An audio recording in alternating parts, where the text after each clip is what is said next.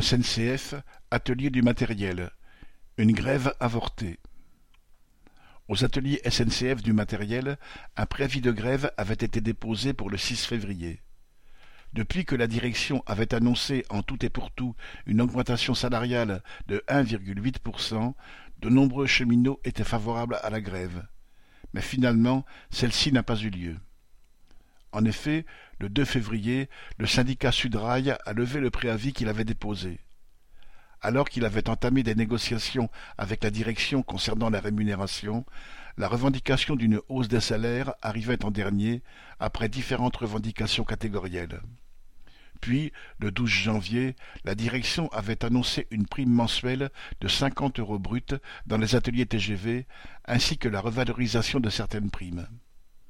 Elle avait ensuite augmenté le montant de la prime mensuelle TGV de 50 à 75 euros bruts et cédé quelques euros sur des primes catégorielles, mais aucune augmentation de salaire, tout en exigeant la levée du préavis.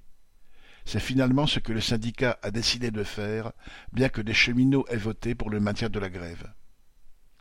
Si certains ont exprimé leur incompréhension, voire leur colère devant cette levée de préavis, y compris parmi des militants sudrail, beaucoup de travailleurs s'en sont contentés, jugeant qu'après tout ils avaient obtenu une prime de soixante-quinze euros sans pour autant avoir fait grève. Mais partout dans les discussions, les cheminots disent qu'avec une misérable augmentation de 1,8% pour 2024, l'hémorragie du pouvoir d'achat va se poursuivre. Par exemple, le retard des salaires sur l'inflation officielle depuis 2022 se traduit déjà par un manque à gagner chaque mois de 205 euros pour un salaire de 2000 euros brut. En trois ans seulement, la perte de salaire atteint 5300 euros. Dans différents secteurs, face au mécontentement sur le pouvoir d'achat, la SNCF cède au coup par coup des primes pour ne pas augmenter les salaires.